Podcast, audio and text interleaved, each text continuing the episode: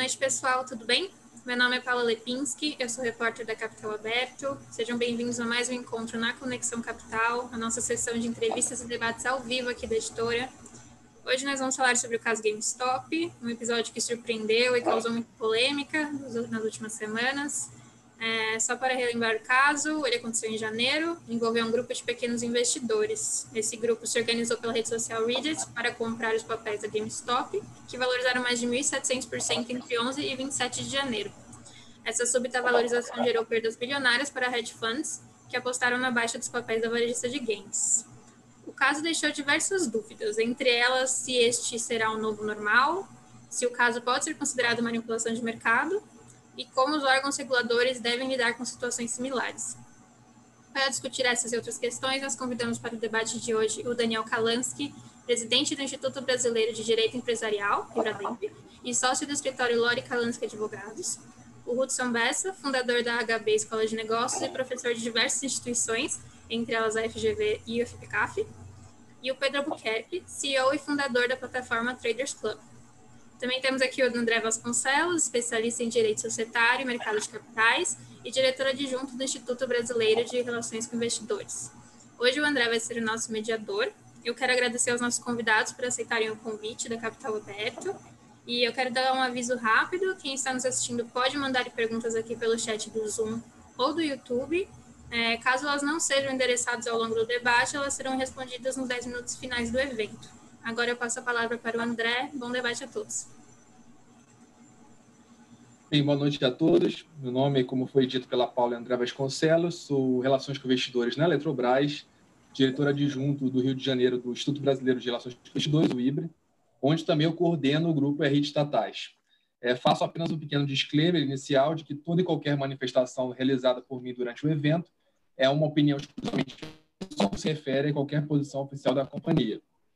Bem, pessoal, dando continuidade a uma série de eventos online, a Capital Aberto assume um importante papel no aprimoramento técnico e na troca de experiências entre os interessados nas principais discussões relacionadas ao mercado de capitais brasileiro.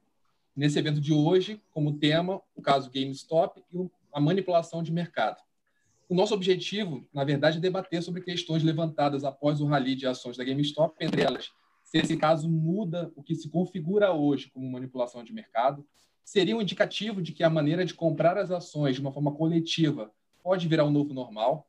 E, por fim, estamos preparados para lidar com manipulações de mercado na era digital mediante o uso das redes sociais? Bem, antes de mais nada, gostaria de agradecer, como bem disse a Paula, os ilustres desse painel. Estão presentes aqui conosco o Hudson Bessa, Daniel Kalansky, um, Pedro Albuquerque. É, enfim, nesse momento iniciamos o nosso evento e antes de iniciarmos uma rodada de perguntas, seguindo em ordem alfabética, eu gostaria de ouvir as considerações iniciais do ilustre Daniel Kalansky, sócio fundador do escritório LK Advocacia, autor de uma série de livros extremamente interessantes sobre processo administrativo sancionador e mercado de capitais e atualmente presidente do Ibrademp. Com a palavra, Daniel. Bom, boa tarde a todos. Um prazer estar com todos vocês, a gente participar desse que eu diria um bate-papo. Eu acho que se a gente conseguir transformar este debate aqui num bate-papo vai ser bom para todos. Acho que essa é um pouco da ideia. Parabenizar a Capital Aberto por mais essa iniciativa.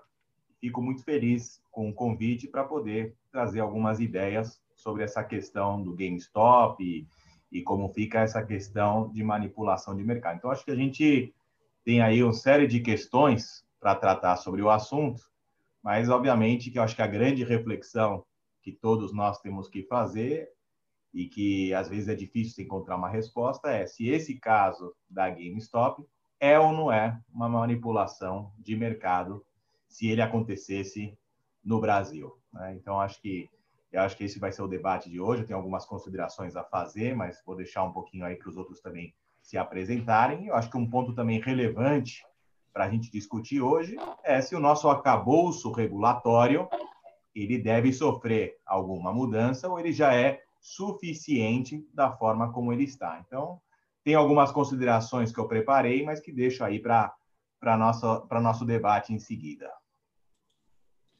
Perfeito, obrigado, Daniel.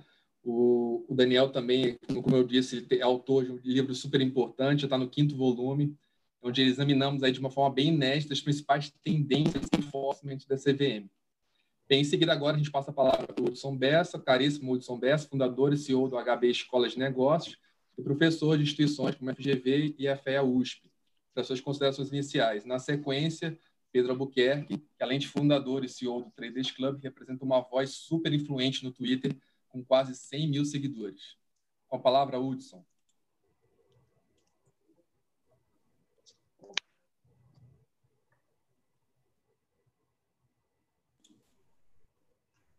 o seu som está tá desativado. Se puder ativar, por favor. Bem que eu tinha avisado que eu esqueci de abrir o microfone, tá vendo? Então vamos lá. Prazer estar aqui com o Daniel, com o Pedro, com a mediação do André. Prazer estar com vocês. Obrigado a Capital Aberto pelo convite, tá? Concordo com o Daniel, vamos tentar fazer disso aqui uma conversa super leve, gostosa. Gostosa talvez não seja o termo, né? mas uma conversa leve. Né?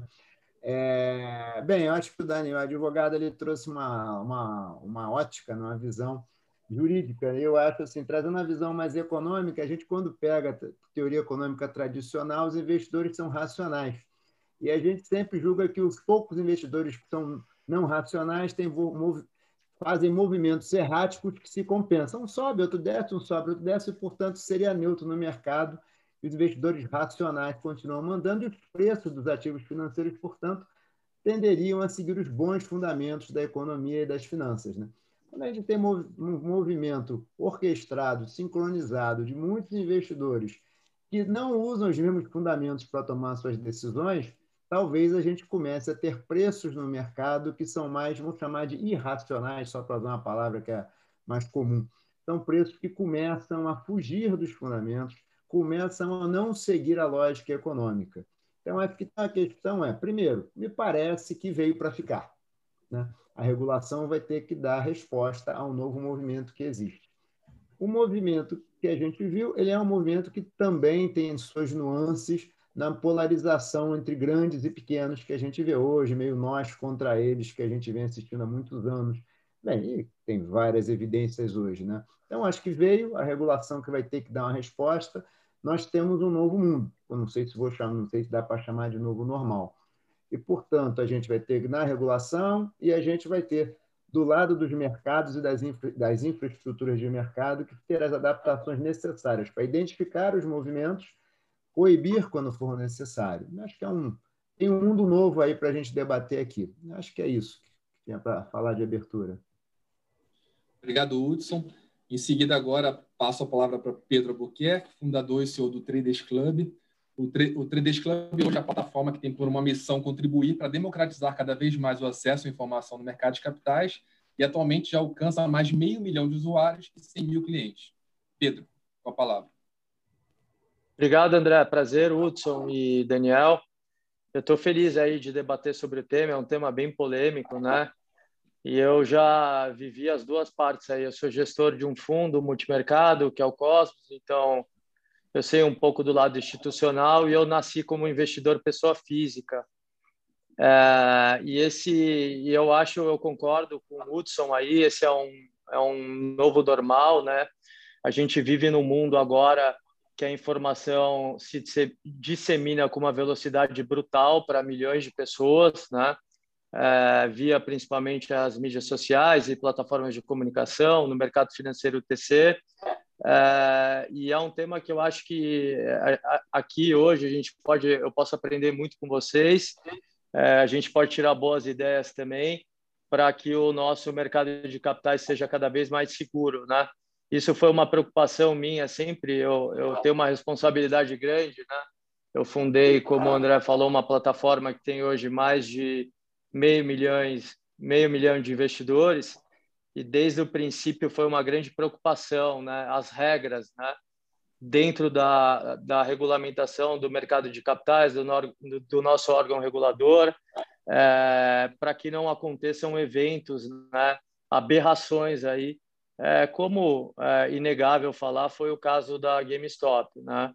É, agora, o mercado, é, é difícil pedir racionalidade para o mercado, porque o mercado, eu como investidor, o mercado ele raramente ele está no meio, né? ele é sempre racional para o bem e para o mal. Então a gente tem que tomar cuidado com isso, porque a gente acaba, pode acabar criando aí é, regras que por algum motivo não sejam proveitosas para o mercado, mas com certeza avaliar esses casos, fazer uma reflexão e, e coibir, porque isso foi realmente uma grande aberração, na minha opinião. Obrigado, Pedro. Agradeço a apresentação inicial dos senhores. É extremamente importante entendermos com clareza o compromisso de diversas partes interessadas com a modernização regulatória no país, assim como recebermos para esse painel importantes atores do mercado de capitais brasileiro, bem, especialmente relacionados ao tema manipulação de mercado. Já estão chegando algumas perguntas para a gente colocar em pauta. É, enquanto a gente organiza por tema, queria aproveitar para informá-los que esse webinar está sendo gravado e ficará disponível por sete dias para o público em geral. E, posteriormente, esse evento extremamente interessante poderá ser acessado exclusivamente pelos assinantes da Capital Aberto. Bem, é, enquanto a gente organiza essas perguntas, eu tenho algumas aqui é, sondadas aqui para a gente conseguir já antecipar para o pessoal. Eu queria deixar em aberto para que as pessoas, para que vocês possam eventualmente manifestar um interesse em responder. É, uma primeira pergunta que já foi antecipada pelo Daniel, que acho que é o, o tema central, é se essa alta da GameStop, o conluio para fazer as ações do IRB subirem no Brasil, pode ser de fato enquadrado como manipulação de mercado, tanto pela CVM quanto como crime de, enfim, de manipulação. É, na sua opinião, Daniel, você acha que, que é, há, há, esse enquadramento? Só fazendo um parêntese, no Brasil, a depender de características, tais características podem ser tipificadas né, em sede administrativa como manipulação de preço segundo até informou recentemente a CVM. Por meio de um comunicado, a nossa autarquia fez um alerta importante em que eles pontuaram o que o objetivo deliberado de influir no funcionamento do mercado pode até ser penalizado pela autarquia e também pela justiça comum. Queria saber a sua opinião em relação a esse ponto. Bom, vamos lá. Vamos passar algumas, alguns pensamentos e reflexões. Quando começou a aparecer essa notícia da GameStop, muitos me ligaram né? Colegas, amigos, clientes, e muitos estavam me perguntando, Daniel, é manipulação ou não é manipulação que está acontecendo com a GameStop? E, obviamente, quando você começa depois também, começa a ler as notícias, etc., poucos uh, diziam assim, é manipulação. Na verdade, muitos diziam, pode ser que seja manipulação. E, e aí, eu acho que o grande ponto para a gente conseguir descobrir é: houve um conluio entre os investidores? Os investidores, quem foi que começou a iniciar esse grupo? Como foi a origem? Porque muitos começam já a ler as mensagens muito após, né? Mas como começou? Como foi a origem? Esse, essa orquestra, né? Ela começou. Então, acho que vai ter que se investigar. Não tem como você dizer assim que há uma manipulação sem antes fazer uma investigação. Agora, se ficar caracterizado, e que me parece que tem todas as evidências para isso, que houve um colúio entre os investidores, que houve uma orquestra entre os investidores para puxar o preço. Neste caso, na minha visão, tendo essas evidências, seria sim manipulação de mercado e seria algo muito ruim para o mercado você simplesmente fazer um arranjo com determinados investidores para subir o preço, para puxar para cima o preço, isso é ruim para o mercado. Vai ser ruim depois para os investidores que entram comprando essa ação porque acreditam que eventualmente vai subir, vai subir mais. Vai ser ruim, portanto, para pessoas físicas, no final das contas. Eles vão entrar para o mercado de uma forma ruim. E dois, Muitos dizem, não, você está querendo defender os hedge funds que estão shorts. Não, não é nada disso. Na verdade, quem vai acabar perdendo nessa história vão ser as pessoas físicas, porque vai refletir um preço da ação que não é real. Então, você vai entrar pessoas físicas comprando essas ações por um preço que não reflete, que não tem nenhum fundamento. Então, na minha visão, no momento em que há uma orquestra para subir o preço para cima, isso sim é manipulação. Mas tem que ser também investigado para entender: será que antes das mensagens não havia investidores que estavam comprando ação antes? Então, tem que entender também como houve, a, como aconteceram as negociações das ações durante esses uh, períodos. Quem foram os investidores que mais compraram? Quando compraram as ações? E um ponto aqui também importante que eu trago aqui para consideração, o que mais, uh, o que tem de peculiar nessa história? Porque todos os casos que eu trabalhei de manipulação, condição artificial de demanda, acontecia algo que era às escondidas. Acontecia algo que nem todos sabiam. Existia algum tipo de simulação, algum tipo de fraude, né? Aqui neste caso não há isso, né? Porque tudo foi visível, né? Tudo era num grupo em que todos podiam ter acesso. Então acho que a peculiaridade é porque sempre a gente pensou em manipulação, condição artificial, quando você tem um arranjo, esse arranjo nem todo mundo sabe. Aqui não, aqui existia uma transparência dentro daquele site, né? em que você podia ter ver esse arranjo que estava fazendo com a criação subisse. Então, essa é a peculiaridade que, às vezes, muitos dizem que isso né, isentaria o fato de ser manipulação, porque era algo que estava sendo visível e transparente para todos. Mas, primeiro, não é pelo fato de ser transparente que isso não vai ser caracterizado como manipulação. Agora, a minha grande dúvida, então, com relação à caracterização de uma infração administrativa, existindo esse coluio e essa orquestra para fazer puxar o preço para cima, na minha visão, seria manipulação. Agora, quando você me pergunta do ponto de vista criminal, eu tenho uma dúvida com relação a criminal que eu não estou totalmente convencido. Porque a redação, tanto da, instru da instrução 8 como da que trata do crime de manipulação, elas têm diferenças. E essas diferenças elas são importantes de serem examinadas. E uma diferença que me traz assim bastante preocupação é que quando você trata do ponto de vista criminal, lá está escrito é que desde que seja realizado uma operação simulada ou uma manobra fraudulenta. Então, eu tenho dúvidas se e, é, o que aconteceu de puxar, de ter um conluio para fazer a ação por si, subir, em razão de ser transparente e não ser as escondidas, se isso é uma manobra fraudulenta ou uma operação simulada. Porque se não for caracterizado como uma manobra fraudulenta, fraudulenta ou uma operação simulada, não seria crime, sim seria uma infração administrativa. Então, só trago essa é, preocupação que na redação de manipulação de mercado, para caracterizar como crime, há que tem há que ter essa manobra fraudulenta. Mas com relação à infração administrativa, eu entendo que há grandes indícios de que é sim manipulação de mercado. Obrigado, Daniel. Hudson, você quer complementar? Hudson, seu microfone continua fechado. Vamos abrir o áudio, né? Eu acho que eh, o Daniel foi super bem nessa questão jurídica, né? É, eu acho que, assim, pegando como o fato econômico, é, de fato é um grupo que se reúne para fazer com que o preço da ação ou do ativo financeiro, qualquer que seja, vá para um determinado lado. Isso é um movimento orquestrado e, no seu fundamento, há uma, há uma tentativa ou de ter um, há uma tentativa de ter um ganho superior e, obviamente, trazendo prejuízo para alguém. Isso parece que caracteriza, olhando assim, fundamento econômico, parece caracteriza a manipulação pela sua intenção. Tá?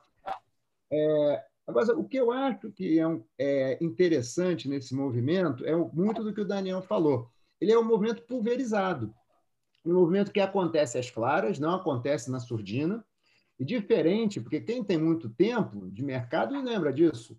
Na época de vencimento de opções na década de 80, tinha pouquíssimos grupos que ficavam brigando, jogando com algumas outras empresas e você jogava o preço para cima ou para baixo. Ah, o cara, grupo XPTO, não vou falar nomes aqui, teve um lucro maravilhoso, porque conseguiu deixar o grupo XYZ em sinuca. O que a gente está vendo aqui, mas era algo que acontecia meio em conluio e, e, às vezes com algumas informações que não eram é, democratizadas, que não eram distribuídas para todos. Aqui não. Aqui, pelo contrário, a intenção foi anunciada previamente. E aí o que me preocupa é outra coisa. Se o anúncio prévio de um movimento que vai elevar um preço, quem é que está vendendo? Porque se foi anunciado, a intenção é que todos saibam. Todos saibam, o preço vai subir. Então, quem vai vender? Será que nesses grupos nós não temos vendedores também? Então, quem é que precisa de proteção? Todos ou uma parte desses todos? Então, acho que esse é o ponto que acho que eu gostaria de acrescentar o que o Daniel falou. Perfeito. E você, Pedro? O que você acha? Há ou não manipulação de mercado?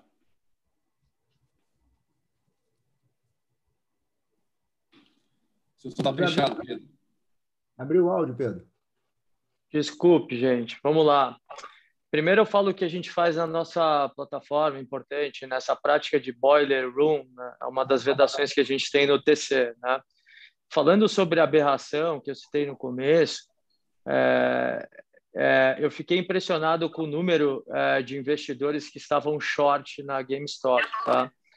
Tinha cerca de 100% das ações estavam alugadas. Tá? Isso é um número brutalmente alto. A gente não encontra isso no nosso mercado. É, é, há inclusive um limite de parte para você entrar é, vendido, apostar de fato na queda de um ativo de uma empresa na nossa bolsa. Né? E, e, o número de investidores que estavam apostando na queda da GameStop era visceral.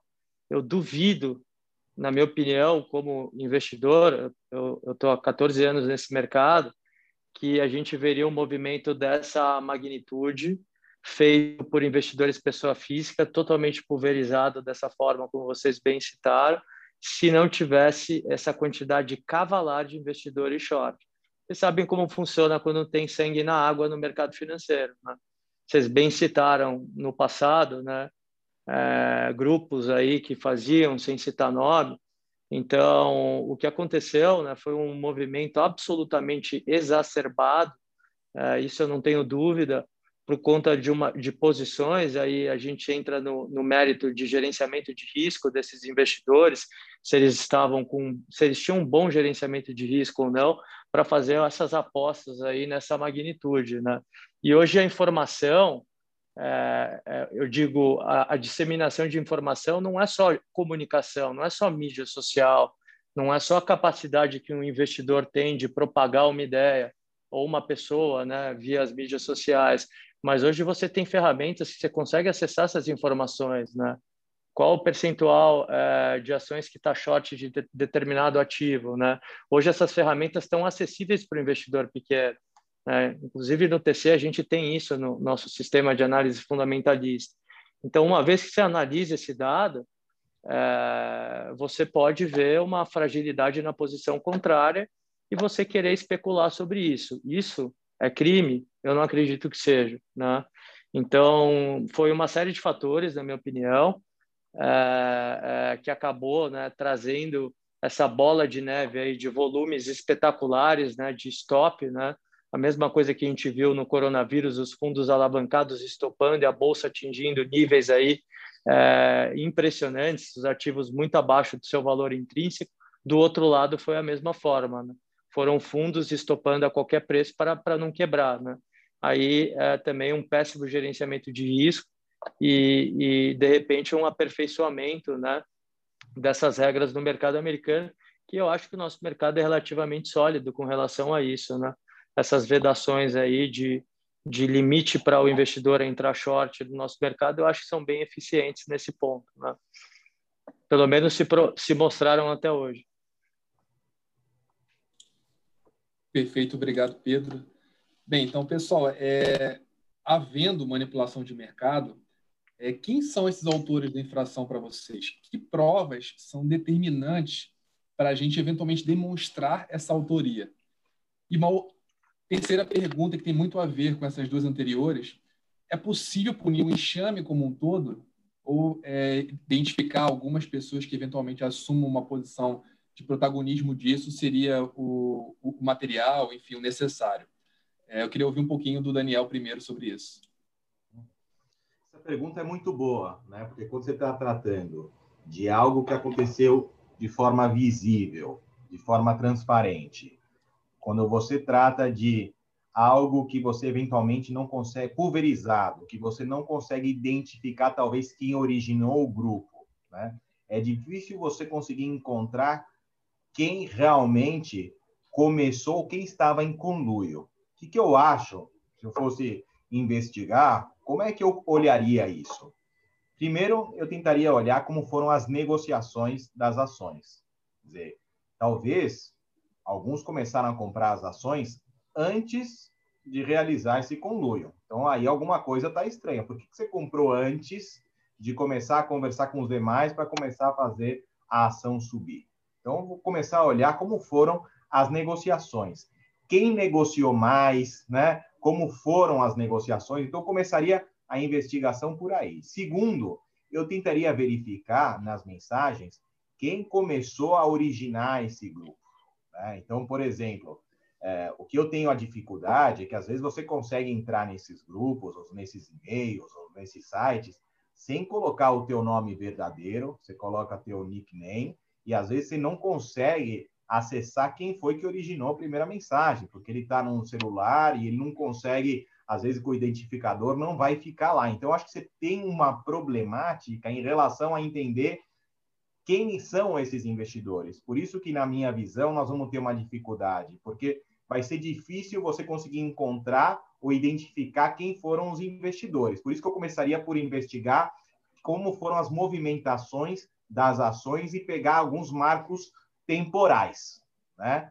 E se conseguir nas mensagens, nas leituras, entender quem criou o grupo, né? Quem está combinando e mandando as mensagens para que seja negociado em tal dia o ativo, ou dizendo não comprem as ações tal dia, ou comprem ou não aluguem tais ações tal dia. Se a gente conseguir encontrar quem enviou essas mensagens, você começa a mandar ofícios para entender se foi ele, se não foi, por que, que ele enviou essa mensagem, qual era a intenção dele. Então, eu começaria uma investigação dessa forma.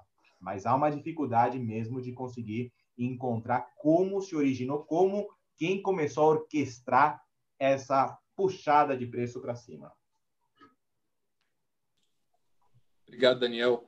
Hudson e Pedro, vocês têm alguma, alguma opinião em relação é, a uma eventual culpabilidade desse enxame, se de fato isso a gente consegue identificar um ou outro autor principal, ou, ou pelo menos pioneiro nisso, ou se o razoável seria de fato punir, se, havendo na infração, o enxame como um todo. Qual seria a sua opinião, Hudson? Bem, é, sim, eu acho que a questão da, das infraestruturas de mercado, eu acho que as infraestruturas elas vão evoluir para que a gente consiga, de fato, identificar se, há, se houve intenção de dolo ou não, acho que faz parte da evolução. Eu acho que hoje a gente tem é, que é, pensar o seguinte: há uma pesquisa da Bolsa feita com os investidores que mostra que 73% dos investidores se informam via YouTube Influencers. Então, assim, há primeiro uma questão seguinte: hoje a gente pensar num efeito manada, que é alguém, a partir de um determinado medo, a partir de um determinado ponto de um preço de um ativo, começa a ter algum zum, zum, zum, e começa a ter uma venda de ativos, por exemplo, uma compra de ativos, e aquilo vê no efeito manada. Hoje, com a tecnologia e a disseminação da informação, isso pode acontecer em ciclos muito mais curtos.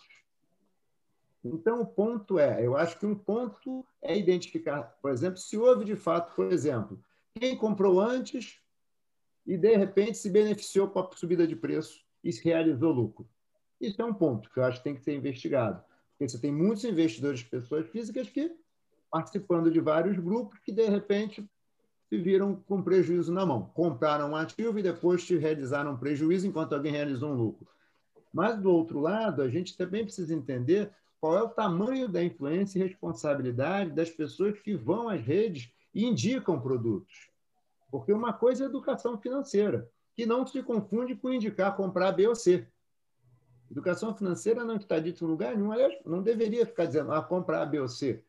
Aí deveria falar sobre o que são, deveria falar sobre tendências, tal, mas não comprar B ou C. Então, acho que é uma questão de se identificar também nesse ponto. E eu acho que é uma questão importante de entender qual é, qual é o tamanho e a importância das redes nesses movimentos e ver se cabe ou não responsabilização.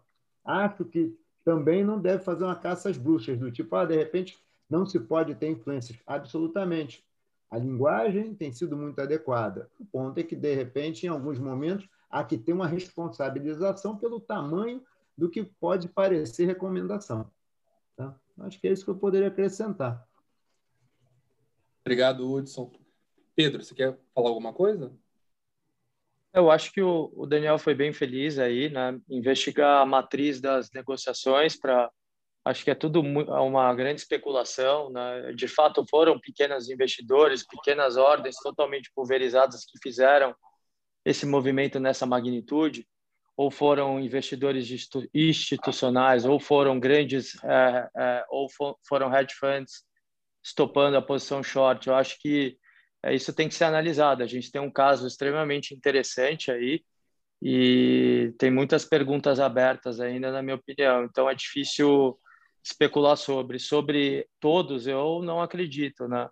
Acho que tem muita gente que participa desse, desse fórum aí, é, que pode ter eventualmente comprado do GameStop, que pode ter eventualmente é, participado das discussões, mas não estava não tava fazendo nada de errado, né? É, e eu acho a parte de opinião pessoal é uma coisa muito difícil, né? É, é, é uma garantia nossa, da nossa opinião pessoal. O que, que a gente acha de carro A, B ou C? O que, que a gente acha de tal comida? O que, que a gente acha de tal ação, né? A partir do momento que a gente é, começa a tentar coibir isso, eu vejo com bastante é, receio, né? É, e, e, ao mesmo tempo, eu acho que é, os influencers têm que entender a responsabilidade que eles têm e agir dentro da lei. Né? É, ninguém pode fazer nada de errado, ninguém pode dar recomendação. Então, acho que é, é uma discussão ampla aí. E, e, e sim, é, eu tenho muita preocupação, vejo muita besteira aí de influencers, como também, como também vejo muita gente legal aí que está dedicando aí está se dedicando a disseminar a educação financeira e tra trazer novos investidores para a bolsa, né? Então, é uma, eu acho que nesse caso aí o órgão regulador eles sabem mais do que eu, acho que anal analisaria caso a caso aí para ver separar o joio do trigo, né? Obrigado, Pedro. É, sem dúvida, o meu ver, de fato, o sucesso do mercado de capitais brasileiro ele passa necessariamente por alguns aspectos. Primeiro, a segurança jurídica, é, um segundo aspecto importante é a eficiência na gestão das companhias em si. E um terceiro aspecto super importante é um diálogo mais próximo com a sociedade. E um quarto, e não menos importante, é a própria confiança do mercado. É, sem dúvida, havendo um trabalho mais interessante próximo das companhias, em especial das áreas de RI, né, em divulgar informações cada vez mais claras, objetivas e tempestivas para o mercado, é, eventuais desinformações propagadas por influenciadores que não, não de uma certa maneira, não, não condiz com, com a realidade do que, é, do que é o papel, a própria companhia poderia, de uma maneira, é, contribuir para uma eventual neutralização daquela desinformação. Essa é a minha opinião. É, eu queria aproveitar que a palavra está com o Pedro e passar para ele uma pergunta que eu achei bem interessante, que já chegou no nosso chat. Ele é o seguinte, Pedro. Eu queria saber a sua opinião sobre isso. É, o relatório do UBS sobre o IRB, dia 5 de outubro de 2020, não seria uma manipulação para derrubar as ações? Uma segunda pergunta. E a B3, impor o um leilão para impedir a negociação, não seria manipulação para evitar o short squeeze? O que, que você acha? Olha, é, o relatório específico do banco citado é, é, é, assim, o relatório pode conter premissas erradas, né? E, e chegar a uma conclusão que difere de outros agentes do mercado, outros investidores, né? E eu não acredito que isso seja manipulação, tá? Mas é apenas um, um relatório feito baseado em premissas que podem estar erradas. Os analistas podem errar, né? Como é plenamente possível que isso aconteça. Então, eu não acho, né? Que seja nenhum tipo de manipulação. E falando sobre o, os leilões da CVM, é, eu acho que o órgão regulador fez o que ele entendeu que deveria fazer para é, coibir é, um movimento que entrasse fora de proporção, fora de razoabilidade. Né? Então, eu não acompanhei as discussões desse grupo de Telegram, eu não sei como foi feito, mas eu acredito aí que o órgão regulador é, possivelmente tenha saiba, né, é, tem entendido que era o melhor caminho para fazer aí com, com relação às ações da IRB. Então, é, acho que é, é, critério do órgão regulador, da própria B3, né? E não, não tenho muito a acrescentar sobre isso, tá? Obrigado, Pedro. Daniel, você quer contribuir nesse ponto? Eu acho que quando você está divulgando, por exemplo, o cuidado que tem que ser tomado quando você está divulgando um relatório de análise, você tem que divulgar também se você eventualmente não está short né, nessa determinada empresa. Porque não adianta você divulgar um relatório de análise que, por exemplo, está dizendo que a companhia tem diversas falhas e eventualmente não ter divulgado que você está short naquela empresa. Então, acho que existe um aspecto informacional, mas com relação à análise está equivocada, pode acontecer, né? Depende, tem que examinar um pouquinho. Mas acho que um grande ponto que eu vejo de atenção é divulgar se você não está short ou não está short, né? Para ver se há ou não há manipulação. Esse é o ponto número um.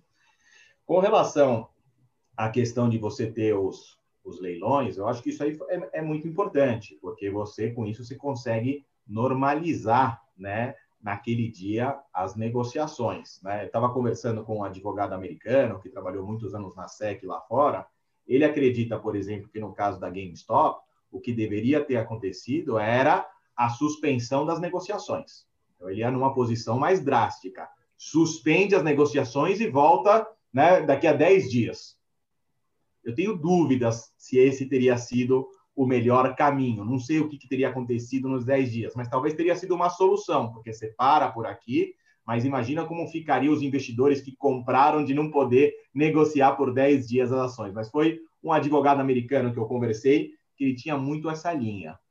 E o terceiro ponto que eu acho interessante também comentar, você estava dizendo das companhias, da divulgação, eu acho que no caso da GameStop, caberia talvez uma obrigação de informar a companhia dizendo, olha, a ação está subindo, mas deixa eu falar para vocês uma coisa, não há nenhum fato relevante, a companhia continua igual, isso aqui se trata de um movimento especulativo, então, portanto, a companhia dar uma informação. Eu achei que, no caso, a companhia talvez ficou um pouco silente com relação ao que estava acontecendo. Não sei se isso seria a melhor prática num caso como esses.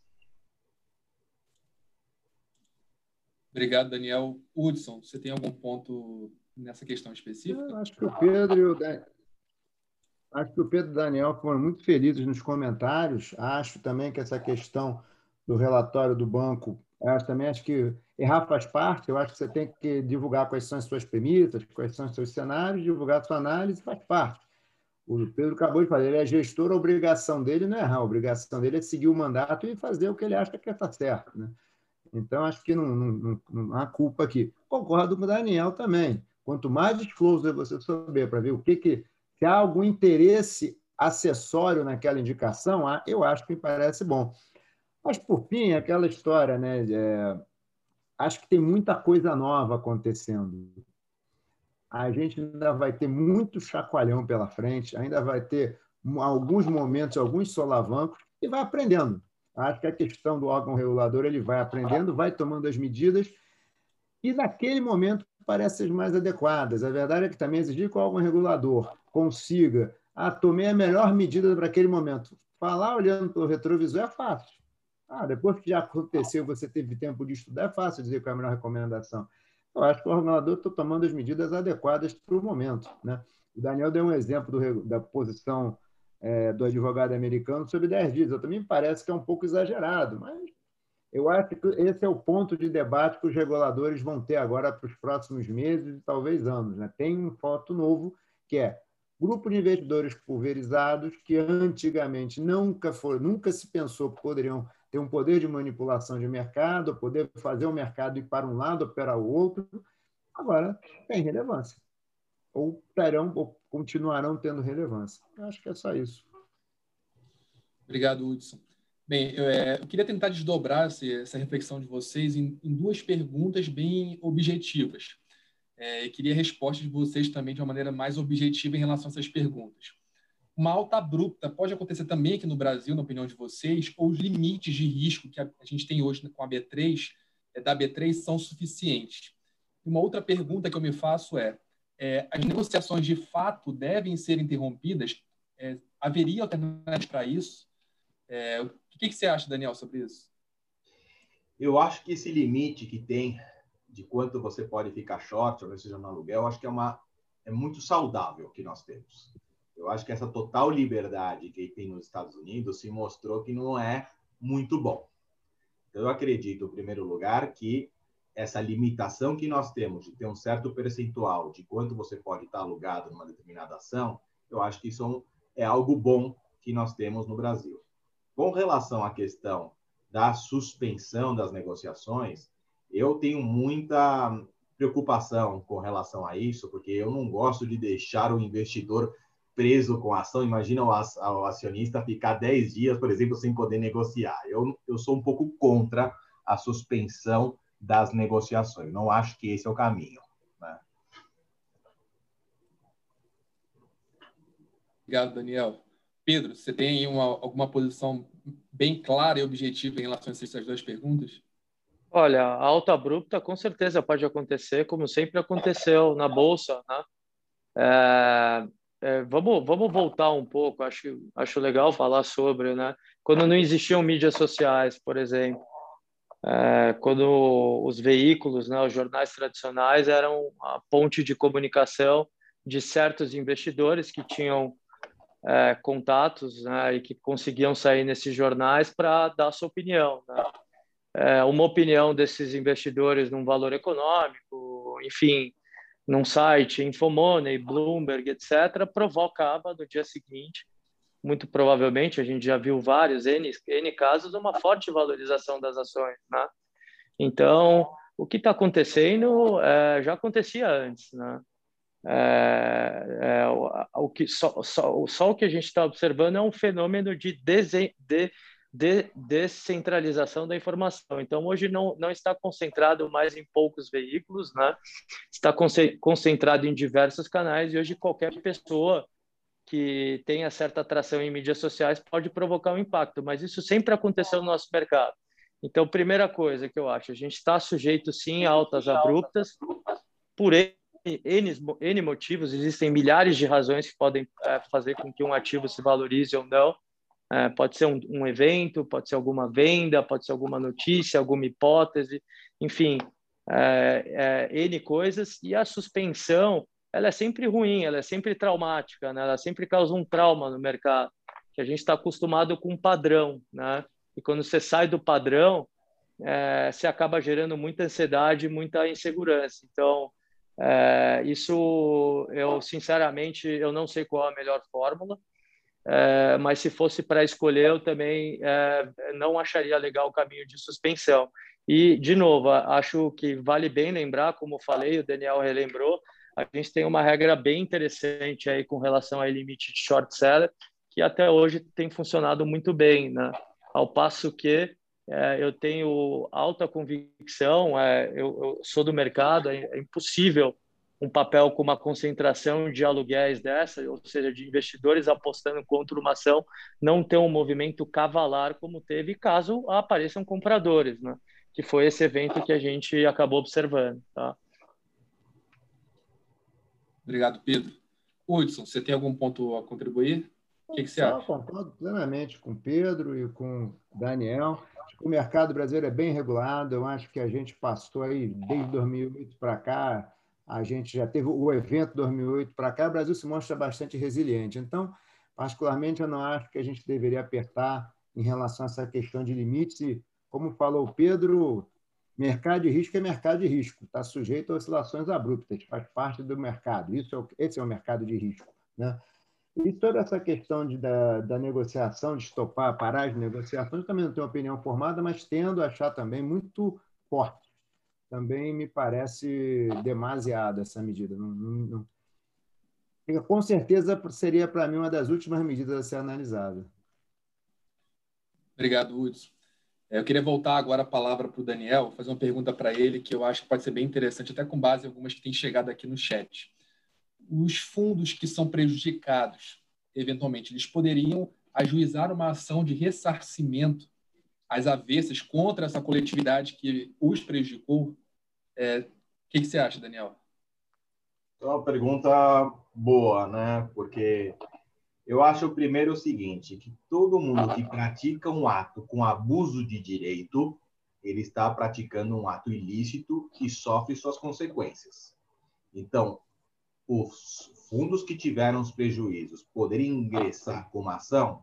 Podem. Agora, eles não podem entrar com a coletividade em geral que comprou as ações, e sim com aqueles que forem identificados que praticaram o conluio. Em outras palavras, muitos, né, se vamos supor alguém entrou no WhatsApp ou no Telegram, no que seja, entrou no grupo e comprou a ação, tá certo?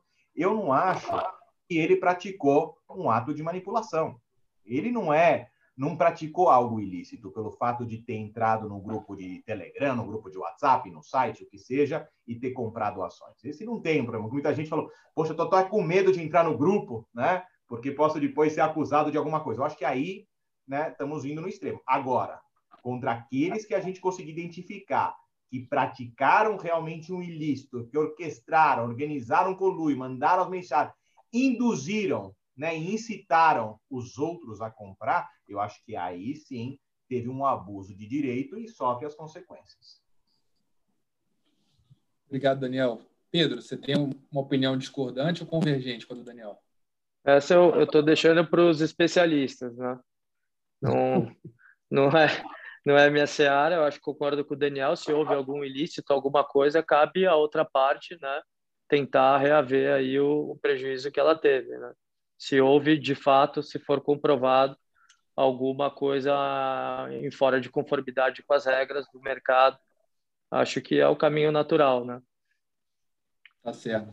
Aproveitando que eu é, joguei a palavra para você, é, a gente tem aquela reflexão de que o mercado pode ficar irracional por mais tempo do que você pode ficar é, solvente, né? Em razão de mais um episódio desse de exuberância é, irracional, se a gente puder assim chamar, é, haveria algo que, na sua opinião, Pedro, a gente poderia mudar na, na legislação brasileira para aprimorar essa relação? Olha, eu acho que essa irracionalidade vem do momento que a gente está vivendo, tá? Então, é, a gente tem, a gente está vivendo um momento de ampla liquidez, é, uma abundância de liquidez sem precedentes, né? Uma impressão de dinheiro desenfreada, taxas de juros zeradas, né? É, houve também um evento exógeno que foi o coronavírus que deixou as pessoas trancadas em casa. Essas pessoas começaram a procurar alternativas. Então, uma série de fatores. Né? Então, é, a título regulatório, é, eu, eu, eu não, não, sei, não acredito, mas eu gostaria que, que vocês entendessem o contexto. Né? A gente está vivendo uma história sem precedentes. Nunca houve uma injeção de dinheiro tão grande no mercado de capitais. A GameStop foi um caso de valorização explosiva, mas existem empresas large caps que estão assim em níveis, né? É, são ações que se multiplicaram algumas várias e várias vezes. Né? Então, a gente está vivendo esse momento, né? não está não, não tá acontecendo só em empresas pequenas, a gente está observando um fenômeno em todo o mercado. Né? São distorções provocadas por políticas econômicas e fiscais que a gente está vivenciando nesse momento. Então, é um, é, eu acho que é uma discussão mais ampla aí, né? é, uma, é uma fase que a gente está é, atravessando e que acabam acontecendo essas coisas. Né? Obrigado. É, antes de passar a palavra para o Daniel e para o Hudson, para conhecer um pouco da opinião deles em relação a essa modernização regulatória, legislativa que, porventura, a gente possa ter no mercado de capitais brasileiro, eu queria só contribuir, enquanto RI, um, um ponto que eu acho que é importante. É, momentos de crise ocorrem, ainda que reflexo de um, de um ambiente macroambiental, é, mas o fato é, aquele profissional de RI, de relações com investidores, que não se planeja, é, ainda que no meio de um momento de crise, está planejando se fracassar. É, acredito eu que as companhias, por sua vez, poderiam cada vez mais aprimorar os seus processos e rotinas para prover para o mercado, de fato, uma comunicação cada vez mais clara, objetiva e tempestiva. E a área de RI, por sua vez, né, como protagonista dessa interação mercado-companhia, também tem o seu papel de contribuir cada vez mais para uma melhor resiliência a crises, para o melhor gerenciamento de riscos Então, a, a, acredito eu que, é, do nosso lado, enquanto companhia, enquanto profissionais de RI, enquanto IBRE também, que é um fórum que faz discussões super importantes, troca de experiências e informações, é, tem um papel importante, que é disseminar cada vez mais a informação e que essa informação é, chegue é, ao número cada vez mais é, importante, interessante do nosso mercado.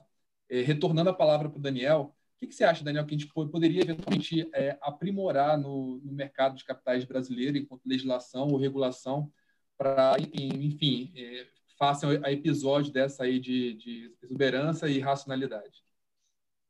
Olha, eu, eu acho primeiro eu começaria, né, da questão do nosso arcabouço regulatório. Né? Então, nós temos hoje a Instrução 8, que é que regula a condição artificial, manipulação de mercado, prática não equitativa.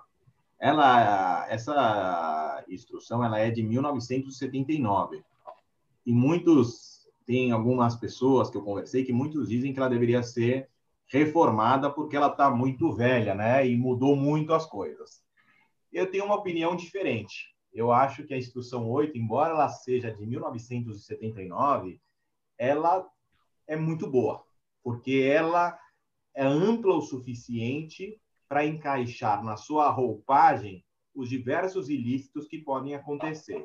Então, do ponto de vista de regulatório de CVM, eu acredito que nós temos uma instrução boa, foi bem confeccionada, já tem jurisprudência em que se uh, debruça sobre diversos aspectos, incisos da instrução, então eu acredito que não há que existir uma reforma. Dois, na minha visão, entendo que a CVM caminhou muito bem ao divulgar aquele alerta, né, dizendo que pode ser configurada uh, um ilícito o fato de você praticar o squeeze. Né? Então, eu acho que a CVM mandou muito bem. Ah, né, sob, tendo a instrução 8, com um alerta, eu acho que isso foi muito bom para o mercado, porque isso realmente uh, fez com que o IRB não se transforme em algo que poderia ser prejudicial, por exemplo, ao mercado. Né? E com relação à questão das companhias e divulgação que nós temos aí de mercado, eu acho que o, o aparato que nós temos, que é a instrução 358, e como o DRI tem que se comportar, e se existir volatilidade nas ações, e tem a obrigação, inclusive, de inquirir os administradores, o acionista controlador, para saber se tem algo acontecendo para poder divulgar o mercado, eu acho que a regulamentação que nós temos, ela é boa e suficiente, mesmo nesses tempos atuais em que nós estamos tendo manipulações que podem acontecer através de redes sociais, etc. Então, eu entendo, na minha visão, que nós temos um arcabouço regulatório bom e que satisfaz as necessidades do mercado. Obrigado, Daniel.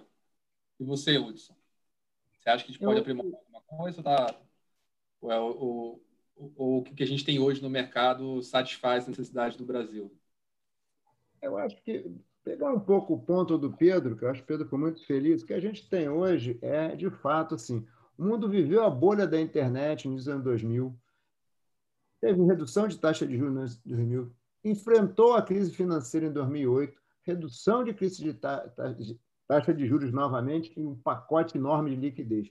Chegou a 2020, não tinha a Europa, por exemplo, não havia se recuperado, as taxas de juros continuavam baixas no mundo é pandemia, um, aí um mega pacote de injeção de liquidez cavalar. Se a gente for pegar em 20 anos, a taxa de juros vem estando baixa, tá? e a gente já está com agora, no mínimo, um segundo pacote enorme de liquidez. Isso tem consequências. Financiar posições no mercado ficou muito barato, tá certo? Uhum. A informação circula com uma velocidade enorme. Fazer investimento financeiro hoje é muito fácil. Nós temos uma realidade nova. E a realidade nova é essa que a gente está vendo aí, GameStop, Coirb, e vai acontecer outros fatos, e outros fatos novos acontecerão, que a gente já tem esses dois aí para falar, e outros fatos novos acontecerão nos próximos meses e anos aí. A regulação vai ter que dar resposta. Acho que o pior cenário é a gente tentar que a regulação crie amarras primeiro, antes do problema, tente imaginar o problema, crie uma amarra e depois você diga que o mercado acabou gerando ganhos e perdas assimétricas. Então é melhor acontecer, como falou o Daniel, investigar o que aconteceu, não criminalizar de primeiro tudo, entender o que aconteceu e ver de paz o que é crime, o que é joio, o que é trigo, de fato. Agora, de, o custeio econômico é esse. Uma, uma, um pacote de liquidez enorme, taxa de juros muito baixa, preços dos ativos de risco estão subindo. As pessoas estão querendo pegar uma casquinha, óbvio, porque vai deixar o dinheiro rendendo zero. E aí, informação circulando e o acesso muito facilitado, né?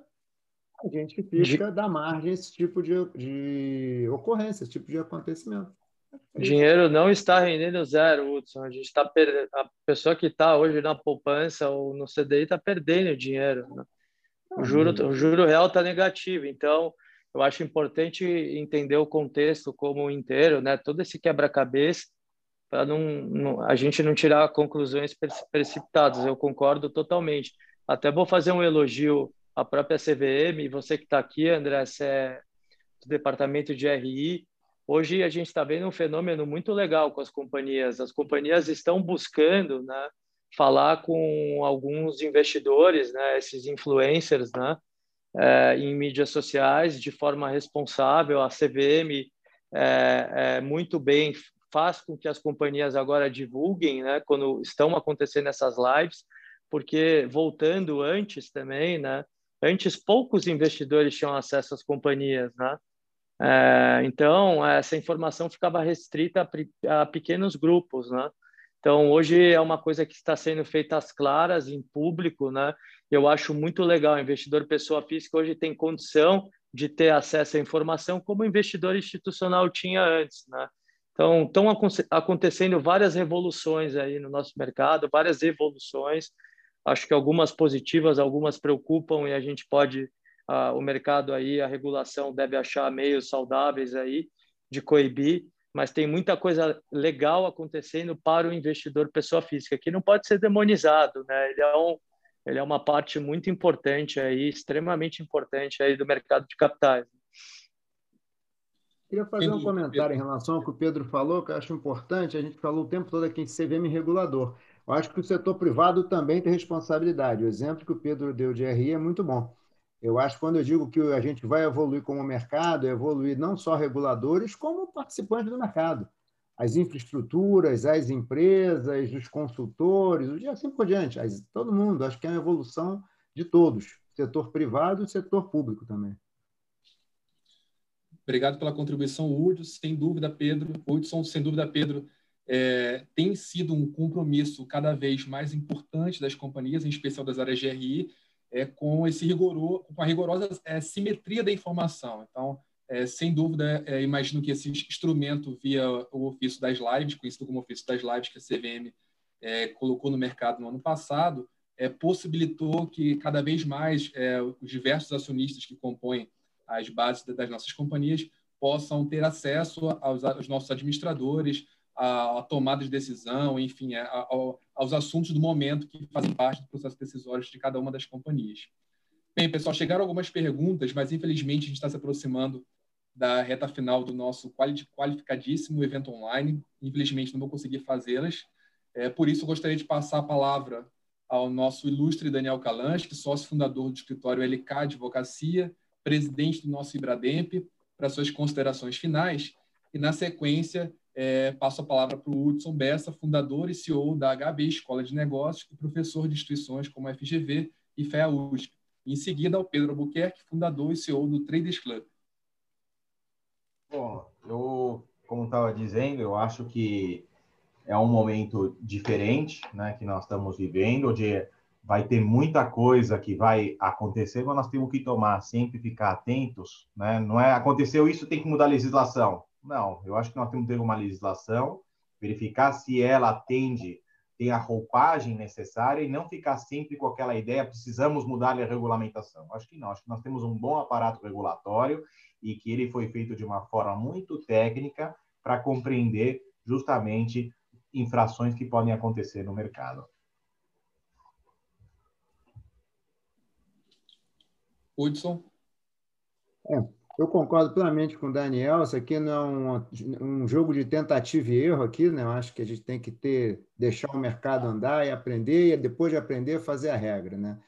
É, eu acho que o evento foi ótimo aqui, já passando as minhas considerações finais, o evento foi ótimo. Acho que a gente tem aqui um evento novo aqui que é multifacetado, tem um aspecto de direito, mercado de capitais, tem um aspecto econômico, tem um aspecto social, porque tem muita gente que às vezes parece que entra nessas ondas, parecendo que tem o bem e o mal estão brigando, então acho que também tem alguns mitos aí que precisam ser quebrados também. Foi um debate que foi muito bacana, tá? Agradeço aqui a Capital Aberto aqui o convite. Um prazer estar aqui. Obrigado, Hudson. Pedro. Obrigado a Capital Aberto, André, Hudson e Daniel. Foi muito legal aí o debate. Acho que foi bem rico. Acho que conseguiu discutir bem. É um tema que dá para ficar falando horas e horas, né?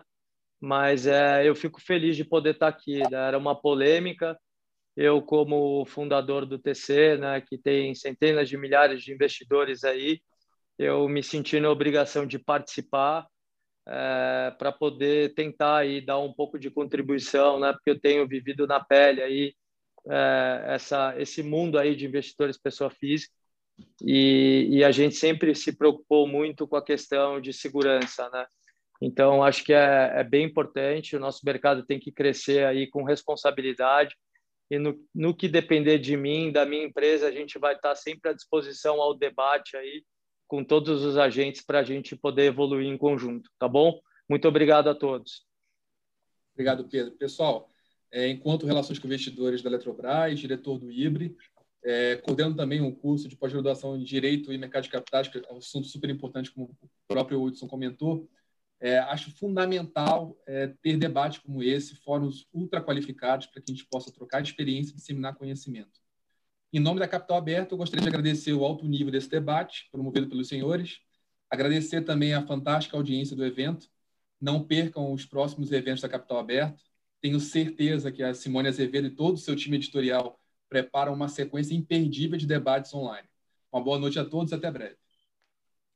Até breve. Obrigado aí mais uma Tchau, vez. pessoal. Um abraço.